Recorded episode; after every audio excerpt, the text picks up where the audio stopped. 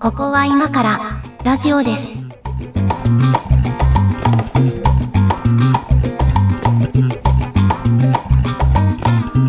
ここは今からラジオですの時間です。お相手は上垣です。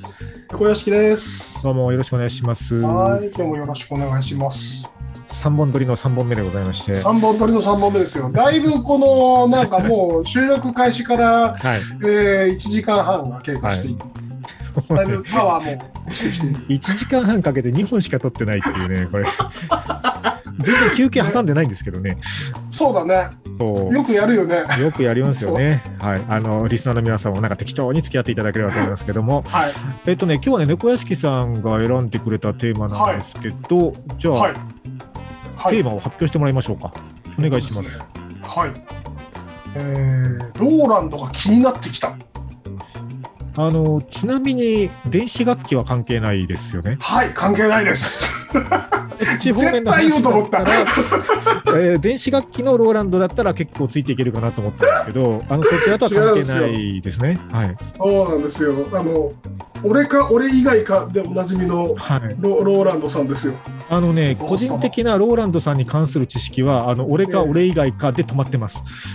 あのそれ以上のことはほぼ知らないです。彼 まあでもそうじゃん。えっ、と、はいせ世間的なその認識というか、うんまああんまりその僕も最近ちょっとそのなんかある記事を読んでうんあの考えが変わったっていう話なんですけどあ世間的にはなんかそのなんだろうねこう芸人でもなくないんだけど、えっと、うん。一時期のアヤマンジャパンくらいの扱い、一時期のアヤマンジャパンがまたよくわからんけど、そういう感じですね。まあ、色物扱いだと思うんですよね。はいだと思ってたんですけどなんかちょっと、えっと、とある記事を読んでうんはい。すごい見方が変わったというか感銘を受けたというか、うんうん。うん、あこいつすげえやつなんだなって思う思わされたという話をしたいなっていう。どういう、どういう切り口なのかよくわかんないですけど、まあ聞きましょうか。はい、あのーなんか先先週4月の中旬くらいに、うんあのーローランドさんのインタビューがいろんなネット媒体に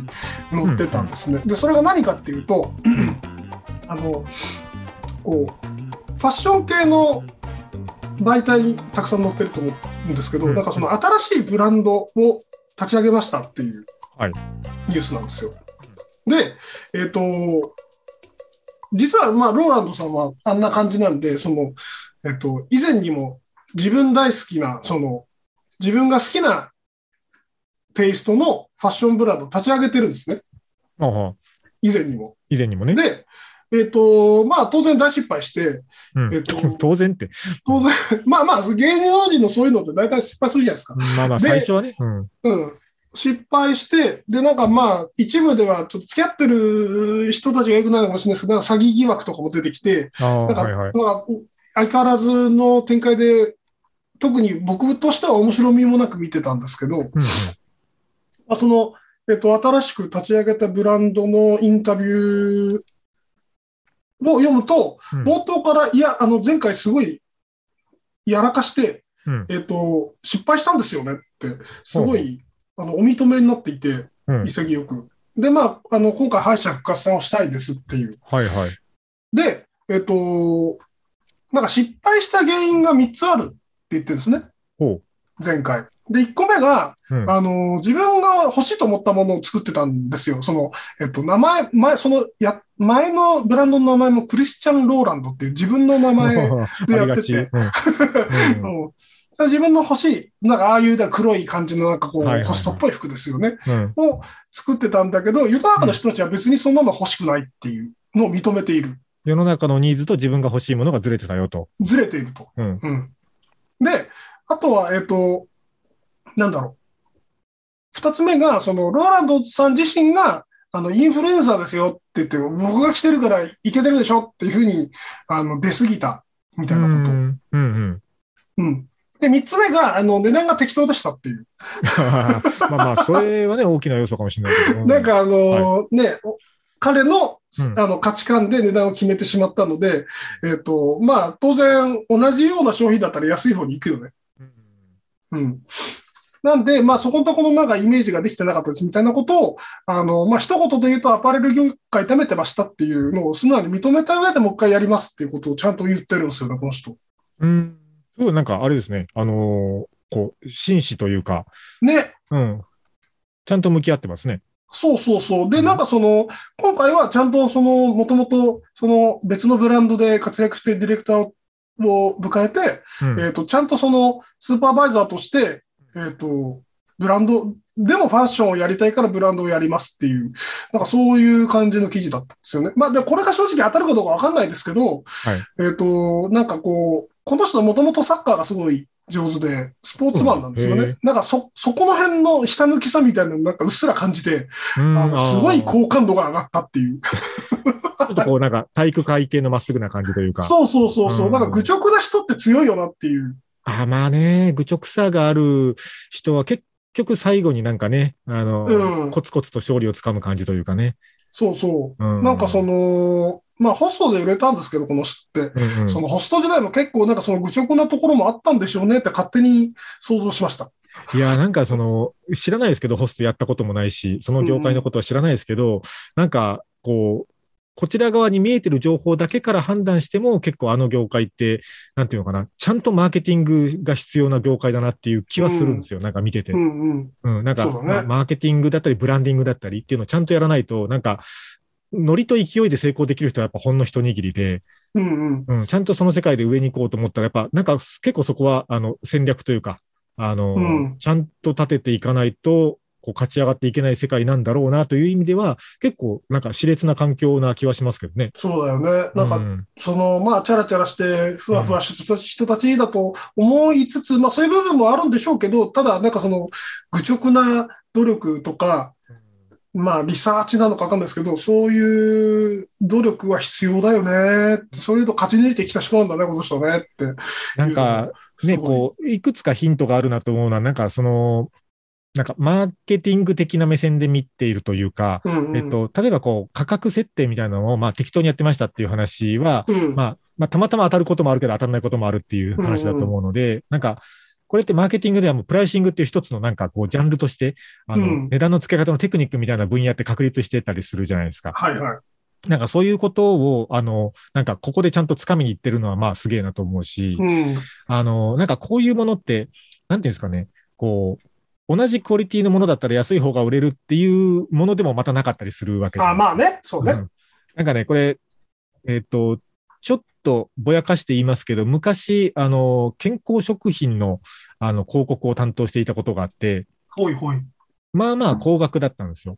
うん。で、まあまあ高額であることによって、ちょっとお客さんの、あの、こう、裾野が広がりきってないんじゃないかという仮説のもとに、値段を下げるキャンペーンをやったことがあるんですけど、はいはい。これがね、大失敗しまして、あの、全く売れなかったんですよ。なんかお試しキャンペーンみたいなやつが。はいはい。それは、あの、多分まあ、分析すると2つの理由があって、その既存の顧客からすると、今まで自分たちはこれだけのお金をかけて買ってきたものが、あの、新規の、うんこれからの新規のお客さんだという理由だけでこんなに安く買えてしまうのかという反感を買ったことと、えっと、もう一つ、その新規のお客さんからすると、その健康を求めて買うものだから、あの、うん安いものはあんまりいいものじゃないんじゃないかという、こう。あの、心理が働いているというはいはいはい。ことがあり、その2つの理由でこれ大失敗しまして、うんうんあの逆にブランドの大リニューアルを求められて、あの、すごいパッケージとかを、まあ、中身はあんま変わらないんですけど、パッケージとかをすごい豪華絢爛なパッケージに変えて、あの、プレミアム版なあの名前と価格にして値段をぐんと上げて、やったらこっちが当たったんですよね。うんという経験があって、これね、商品の中身が変わってるからするとほぼ変わってないんですよ。はいはいはいはい。うん。やっぱこう見せ方と価格設定みたいな、うん。なんかそういう、こう、まあ、ブランディング、プライシングみたいなところっていうのは、なんか、こう、ジャンルにもよりますけど、アパレルとかも結構近いんじゃないかなという。それは近いですね。特に、この人がやってたような、その、なんだ、層のうん。プライシングは、まあ、ほぼ近い。それかける理由が、その、えっと、プロダクトそのものの、うんえっと、原材料的な価値ではない、まあそうですよね。ところがうん、まあ、似てますよね。そうですね。うん。これ、あれだな、なんか、あの、割と好きな分野の話だから結構真面目に語っちゃいますね。いやーいい、いいじゃん。たまには、た たまには、あの、南湖公園の話じゃなくて、こういう話を。先生、エロ漫画島の話してますからね。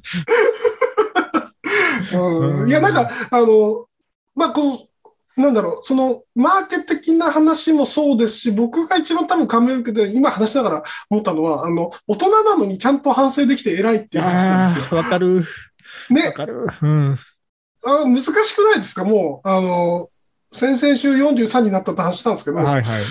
43になってこう、こんなに全面降伏できねえなって、しかもこの人なんかその、えっと、インフルエンサーとして振る舞ってる、表に出てる人で、うん。あの、こんなにこう、白旗さってあげられるってなかなかじゃない？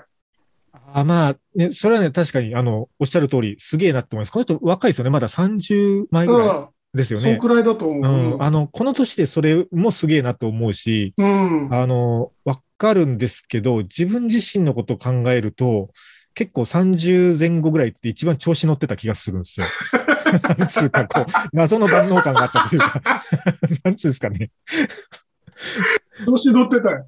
一番調子乗ってたなと思うんですけど、ちょ、ちょっとこうなんか、あの、自分たちよりも上の世代を小馬鹿にしてる感じというか、言わないですけど、あの、口に出しては言わないけど、腹の中でそういうことを考えながら。わからんでもない。なんかね、そうそう。あの、態度にも表さないけど、まあなんかこう、気持ちの奥底ではそういう目線を持ってたみたいな、はいは調子乗ってる感があったなと思うんだけど、うんなんか自分がその時に見てた大人の年齢になってみて、うん。なんかね最近はこう、わかんないです。周りから見てどう見てるか全くわかんないけど、なんかね、うんもうそこの真逆の裏返しのなんか謙虚さみたいなものはね、ちょっと芽生え始めている自覚はちょっとあるんですよ。なんかなんていうのかな、その、クリエイティビティとか、うん、あともうなんかもう物理的な体力とか、なんかそういうことでもう結局若い人らにかなわんっていうところまで来てしまったので、はいはいはい。うんうん。そういうことで勝負にならんと、もはや自分では。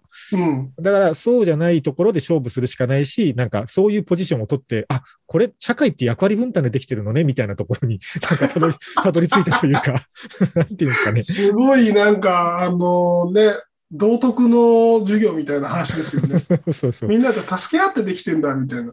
だから、あの、逆に今、なんていうんですかね、あの、ちょいちょい周りにそういう人もいないこともないですけど、まあ20代とか、まあうん30前後ぐらいで、こう、なんか若くして、あの、独立して頑張ってますみたいな、こう、イケイケの感じの、ちょっとなんなら調子乗ってんなぐらいの、うん、あの、感じの人たちが、すげえオラオラでやってるのを、ものすごく、あの、微笑ましく見れるように最近思いましたね。うん。うん。っていう。なんかそういう人たちの中で、しかもこう、このローランドさんくらいのそのうんバズり方というか、うんあの爆発の仕方をした上で、ここまで、その、弾けるって、うん。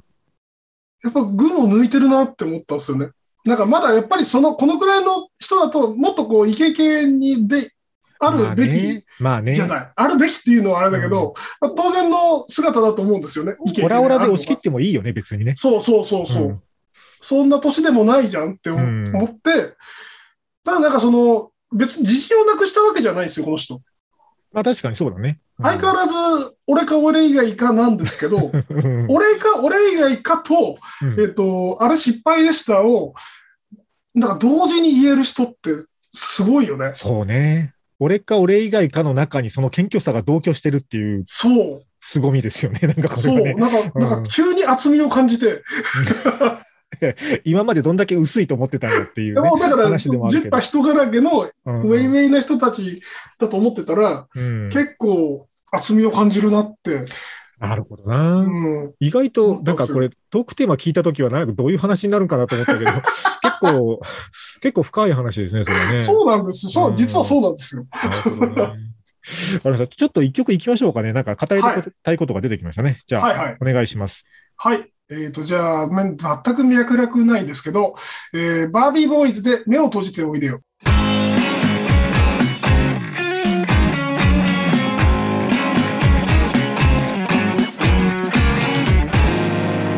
ここは今からラジオです。なんか昔、バービーボーイズの声が似てるから歌えって言って、MP3 を大量に押し付けられたことがあって、どんな友達からそれ押し付けられるんですか？関西人でしたね。関西人からなん関西人のノリです押し付けられたんですよね。ね。いや、まあ、ローランドさんの話と、まあまあ、関係あるかないかわかんないですけど、結構その、今、どんなタレントさんも YouTube とかやってるじゃないですか。うんはいはい。まあ、YouTube じゃない人も、まあ、インスタライブとか、その、うん。なんていうのかな、こう、既存メディアのフィルターがかからない発信チャンネルを持ってたりするじゃないですか。はいはい。そうだね。そうだから、こう、演出のかかってない部分を、見せることにあんまり抵抗がないっていう感じはちょっとするんですよ。うんうんうんうん。なんか、我々世代はなんかこう、インターネットの怖さとかも経験しながらインターネットと触れてきてるところがあるので、なんかちょっとそういうのビビるじゃないですか。そうだね。本当にう。こう、なんか何もまとってない素の部分を見せるみたいなことに対する恐れってありますよね。か顔出しするんですか？みたいな、そういうところですね。そういうこと、そういうこと。うん。だから、だからタレントさんとかも、その、なんていうのかな。最近ね、見たのは、もう、あの、すげえバズったから、もう多分、あの、見てる人多いと思うんですけど、うんえっ。と、江頭2時50分の YouTube チャンネルが、はい。まあ、すげえわ話題になってるじゃないですか、映画チャンネルが。うんうんうんまあ、一応、あの、チャンネル登録して時々見てるんですけど、見てるあのれ、なんか、こう、二つあって、その一つは、その、江頭っていうキャラクターが、うん。あの、なんかね、めちゃくちゃ人間味あるところ出てるんですよ、あのチャンネル。で、本人はそれ見せたくないとかって言ってんだけど、見せたくないとか言ってることまで含めてその人の良さが透けて見えちゃってるというか、はいはいうん。はなんかね、それがね、こう、なんかおじさんに勇気与えるんだな、みたいなのもなんとなくわかるし、い。うん。で、この前その江頭2時50分がそのチャンネルの中で、あの、えっと、雨上がり消し隊の宮迫の、えっと、うんうんオープンさせた焼肉屋に突撃するっていう企画を YouTube でやってたんですよ。はいはいはい。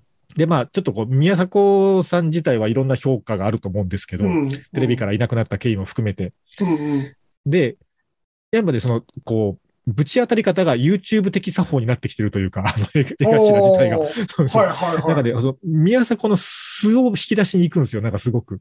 おー。まあ、一応その、まあ、元テレビ局関係者の方かなんかが関わってるみたいなんで、編集は入ってるんですけど、うんうん。結構ね、その、あ、宮迫やっぱ結構いいやつじゃんっていうところがなんか見えてしまうというか、そのやりとりを見ながらそういうふうに。見えちゃうんだ。そうそうそう。まあ、それもね、その演出の力なのかもしれないけど、うん。うん。なんかね、あの、そういうチャンネルがあることによって、結構そのタレントさんもテレビに出てるところだけしか見てないか、あの、うんそういうインタビュー記事だったり、まあ YouTube とかインスタライブみたいなのも含めて見てるかとかで、やっぱだいぶ印象違うなっていう感じは最近すごくしますね。うんうんうんうんうん。そうね。うん。まあ、江頭さん自体はテレビ時代から YouTube やってたようなもんなので、あのそうですね。それをちゃんと、その、適した媒体でやってるって感じがして、面白いなと思ってるんですけど。うんあれすごい面白いですね。ただでもおっしゃる通りそうね、なんかその、わ我々が演出されない部分を求めてるっていううところもあるんでしょうね。演出されてないのって本当、本当のとこどうなのみたいな。まあ人柄含めて。やっぱ怖さもありますけどね、でもそれについては。あまあね。う。うんん。ほら、これって逆に言うと、その、人の悪さとか性格の悪さも透けて見えちゃったりするじそうなのよ、ゃないですか。そうなのよ、そうなのよ。逆に言うと。そうなのよ。うん。で、結構それが見えちゃったら割とアウトというか、うん。うん。なんかね、そういう受け取られ方をした時点でそこのコネクションはもう切られちゃうじゃないですか。切るしかないじゃないですか。そうなのよ。なんか、こう、魂を透けて見られてるっていう、透かして見られてるって感じだよね。うん。うん。いや、だから、ね、まあ、身近にもいるんですけど、その YouTuber になりたいというか、YouTube で食っていきたいって頑張ってる若者とかいたりするんですけど、うん。なんか純粋にすげえなと思いますよね。なんか。YouTuber になりたいって言ってる時点で、その魂はちょっと汚れてないか？いや、どうだいや、わ分かって大丈夫なのか？いや、あの、えっと、結論から言うと分からないなんですけど、それに対する答えは。あの、結論から言うと分からないなんだけど、その、若者がやってる自分の分からないことは一回認めようという、ああの、ー流儀で生きているので、はいはいはい。うん。だから、あの、頑張れって思ってます。それについては。なんかあの、赤井秀和さんの奥さんが、ああ、はいはいはい。なんか、なんか有名になってるじゃないですか。うんうん。はい。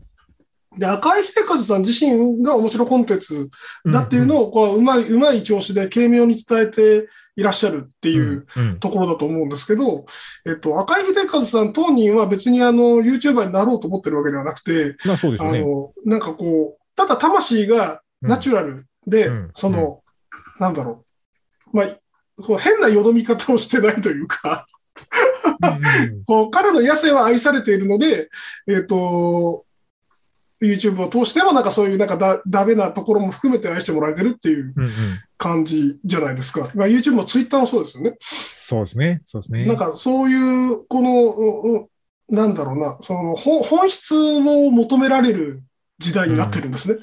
きっとい。や、だからね、こう、性格曲がってる人生きづらいですよね。おお、本当そう思う。なんかね俺とか絶対やっちゃダメだと思う。いや、まあ、あの猫屋敷さんがどうかわかんないですけど、まあ自分もなかなかそれはちょっと厳しいなと思う、思う方ですね。まだ、あの、一利用者でいた方が幸せな世界だと思う。だからやっぱね、こう、一応、なんか、まあ表に出ることもやっている仕事ですけど、うんうん、まあ、なんかやっぱラジオっていうフォーマットにはまってるから一応出れるっていうのはありますよね。そうか。うん。ああ。なんか一応そのなんか、まあ地上波ラジオのお作法みたいなものは、ね、あの、もう100年間受け継がれてきた伝統の上にあるので、うん、まあ多少そこを崩すにしても、そのなんかこう、規定路線がこれだからここからこんだけ外れようみたいなことが基準がはっきりしてるというか。うんうんうんうん。っていうこと軸がね、あるんですね。軸がはっきり決まってる枠組みってやっぱ安心感あるなと思うんですけどね。うん、でも今のそのネットの社会で言うとそれだけやってても多分あんまり受けないんだろうなっていうのも同時に思いますね。そうね。まあ、ごこの今後なんかその万抜したいとかであればそうかもしれないね。うん、別にそう、うん、そうでもなければ別にそのままでいいんでしょうけど。まあ、それはそうですね。ババズりたいとかあります？なんか。バズりたいはね、もうあの、なんだろう。良くない想像しかできないのよ。なんかその、良くない方向でバズる想像しかできないので、バズりたくないが多分一番正解です、ね。なるほどね。うん、うん、それは、えっと、まあ、実名とかがさらされるとっていうことですか？とか、なんかその、なんだろう、自分のやってることに、この必要以上に注目されたくないみたいな心境にもはやなったっていう。うん、ああ、まあまあちょっとわからんではないな。うん、うん、なんかその、やったことが評価されるとかすごい嬉しいんでしょうけど、あの、そう、例えばまあ今年はクリエイティブやりたいですって言ってなんか作って出すとしましょう。で、うん。えっと、なんかクソみたいなそのネットの記事に、うん、その、〇〇を作ったなんとかさんの、えっと、生まれはじ、地元はみたいな、クソみたいな記事ってあるじゃん。ある。あれ何なんですかね？あの、調べたけど分かりませんでしたみたいなこと書いてるのあるじゃないですか。そうそうそうそう。あれあれ。うん、ああいうものに、ああいう人にこう、探られるのも嫌だし。まあ嫌ですね。うん。あの、で、ネット、初期からいる人としては、どこにその痕跡が残ってるか、自分でももう把握できないから、うんなんかもう探してほしく、触られたくないんですああ、そうですね。うん、だからなんかや、なんかやるとしたら全然別名義でやった方がいい。ああ、そうね。別人格をやっぱり作った方がいいですね、我々世代は、ね。ペルソナを作った方がいいと思います。なんか、そろそろなんかもう、あの、ネットネームとか作ろうかなっていう感じしますもんね。なんか。あの、本名さんはね、そうだね。本名を出してる風の、あの、別の名前で、なんか別人格。なるほど、なるほど。なんかこうね、なんかリアルメタバースみたいなはいはいはい。感じにしていこうかなとかね。あれ、あれです僕、猫屋敷は結構そういう意味はちょっとあるんですよね。あなるほどね。はいはい。うん、あの、猫屋敷さんツイッター結構、あの、ポッドキャストと関係ないゲームの話とかもしてますもんね。そうそう。あの、なんか楽なんですよ。とにかく、とにかく楽で何つぶやいてもいいなと思ってるから、うんうん、えっと、神奈川県警の不祥事とか、そういうのを見つけたらツイートしよう。ポッドキャストでちょいちょい言ってるけどね。うん、とかね。あの、なるほどね。言いやすいなと思って。そう。あなんかね、だから、自分の場合は割と、あの、結構いろんな心境の変化があってなんですけど、割と早い段階からネットで名前出し、顔出ししてるので。早かったよね。うん、そうなんですよ。ツイッターも結構実名にし始めたの早かったので、うん、まあ割と気をつけて使ってるつもりではあるんですけど、確かに改めて匿名アカウントとか持ってると楽かもね。楽々。まあ、うん、いいわゆる 裏垢みたいな。裏垢だともっとあれなんでしょうけど、うん、反裏垢ですよね。まあでもね、こう、なんですかね、あの、集中力が著しく落ちるタイミングがある性格なので、うん、あのね、誤爆が怖いですね、そうなると。ああ、まあまあ、それはそうね。うん。うん。業務用のアカウントもいくつか、あの、併用管理してる関係もあり、誤爆が怖いですね。面白そうだけどね。面白そうだけど。うんまあでも、あれですよね。多分その、うんと、何回かの放送を経て、得た知見からすると、上垣さんはなんかその、えっ、ー、と、別人格の設定みたいなものを、うん、あの、なんか、細かく使い分けるという思考性は持ち合わせてないような気がする。あ、あの、人格を、素性を隠しただけで同じようなことを言ってるってことですか？そうそう。なんかその、なんだ、ただ僕だったら、猫屋敷アカウントってなんかオタクによ全振りした要素だけを、はいはい、なんか、そういう、まあ自分の、自分のこう、いろんな面のうち、そういう面だけを切り取ってやってるんですけど、なんか、全部の面が出てしまいそうだね。あまあね、わかります。そういう感じはちょっとあるかもですね。本当ね、YouTuber とか向かないと思うんですよ。そうだね。本当に。うん、そんな気がするな。これ、ローランドさんの話では全くなくなったんですけど、まあ、そうだねまあネット世界での、まあネット世界だけでもないのかな。こうなんか世の中に対する自分の見せ方とかブランディングみたいな話ですかね。そうで、まあ、うんあの、魂がちゃんとしてると、えっと、そのうち評価される日は来るよねっていう。それ、あの、現外に我々はちゃんとしてないけどっていう、そうです。あの、ことの含みが入ってますよね、それね。柱みたいなもんあれだけど、ローランド、ええローランドさんってすごいよねっていう。本当にね。いや、でもね、本当なんかそういう幸せな世界うんじゃないですか。なんかちゃんとその、あの、下向きな部分を持ってる人が評価されるっていういや、まあ、それはそうですね。うん。ま、真面目に下向きな努力ができる人はちゃんと評価されてほしいと思いますし。そうそう。なんかそのネットはゴミためなんですけど、ゴミためででもいいところはあるよっていう、そういうね。褒めてんのかな、それ。ですけど。いや、ネットってやっぱなんかそのさ、あの、特に最近ツイッターとか見てると、はい。あの、すごい無法地帯とか元2チャンネルがなんか悪化してるような、あの、毒沼みたいな状態だと見てたんですけど、まあそういう一粒のす、こう、光みたいなのが見えると嬉しくなるよね。う んまあ、そうですね。あの、中川純一郎さんの名言で、まあ、ネットはバカと暇人のものっていうのがありますけど、うんうんまあまあ、まさにそういうことですよね。うん、まあみんな暇になった結果、うん。その、なんだろう、こう呪いを煮詰めたような世界になってしまったのあーまあねで、まあでも、ひ暇な人の中には、やっぱりいい人もいたっていうそうそうそう、いい人がいてよかったなって。し、まあそういういい人がちゃんと評価されるフェアな社会に近づいてるっていう感じですかね。そうそう、うんそうなんですよ。そこはいいことかもしれないですね。うん。じゃあちょっと一曲かけて エンディングいきましょうか。えーっと、はいそうだなちょっと待ってください。どこかいた？あえーっと、じゃあ、えーミシェルガン・エレファントでミッドナイト・クラクション・ベイビー。ここは今からラジオです。ラジオです。懐かしいね、ミシェルガン。これね、あれなんですよ。あの、ミュージックステーションであのタトゥーがドタキャンしたときに、あの、もう一曲プラスで演奏しますって演奏した曲です。ええ人やん。あの、ええ人やんっていう話で。ええ人やん。はい。うん。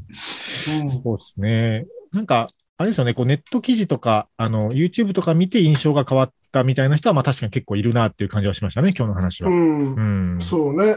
あとは、えっと、まあ、それ見て、この、えっと、大人で謝れる人とか、その、正しくあれる人は強いなっていう、そうありたい。あと、なんか、もう一つね、あの、うんま、ローランドさん、俺か俺以外かなんですけど、そのはい心の持ち方って、はい。実は僕みたいな卑屈な人間にとってすごく大切なことだなっていう。えっと、それはどういう意味ですかね？あの、自信がない人って魅力的に映らないんですよね。ああ、まあそれはわかります、すごく。で自分自身すごい卑屈なので、なんかこう、あんま自信がないんですけど、あの、まあ見てて、すごく、あこういう気も気持ちの持ち方って大事ねっていう。自分を大切にしてあげるって大事ねっていう。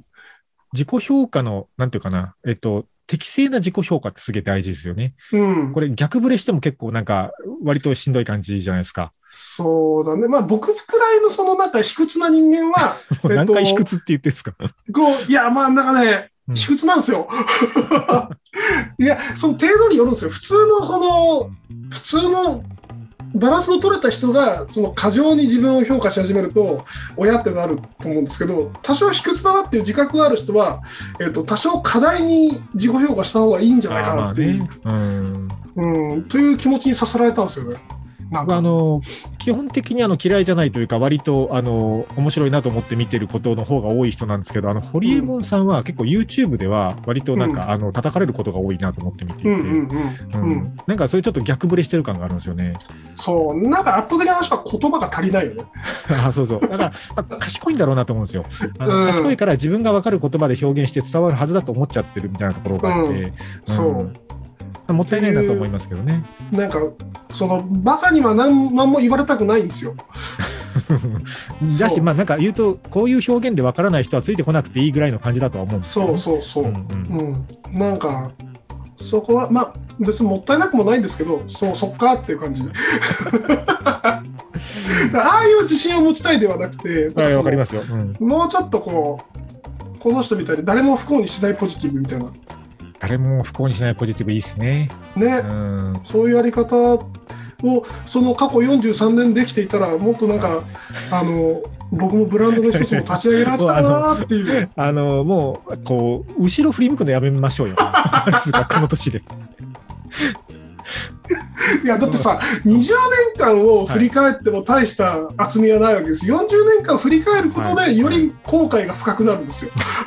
いや、だから、後悔を深める必要なくないですか？もうそこは。深みのあるこの後悔の一言が出たりするわけですよ。うん。まあね。まあまあ、振り返ることごときにはいいかもしれないですけど、まあね。うんまあ、振り返ってばっかりもね、しんどいのまあもあれですけど。前前向いていきましょうよ。うん、はい。はい。という、はい。まとめになってるのかなわかんないですけど、まあ、あの、俺か俺以外かっていう話でした。はい。はい。えーっと、そうだ、これ、あの、毎回言わなきゃいけないんだけど、いつも忘れるんですけど、えっと、番組の、えー公式サイト、概要欄に貼ってますので、えーそちらからメッセージと、あと、えっと、トークテーマの募集もやってますので、はい。もうネタ切れましたよ、これで。まだなんかあるでしょ。まだなんか、あの、まなんかちょっと水物のやつがある あるけど、えーなんかありますから、まあ、まだ親ガチャが当たりか外れかみたいなネタとかありますよ。喋りにくいな、それ。まあ、まあいいや。えっと、まあまあ、な何かしらやっていきますけど、まあ、よかったらなんか送っていただけるとね。はいあのそれでやりますということで、ありがとうございました。はい、ありがとうございました。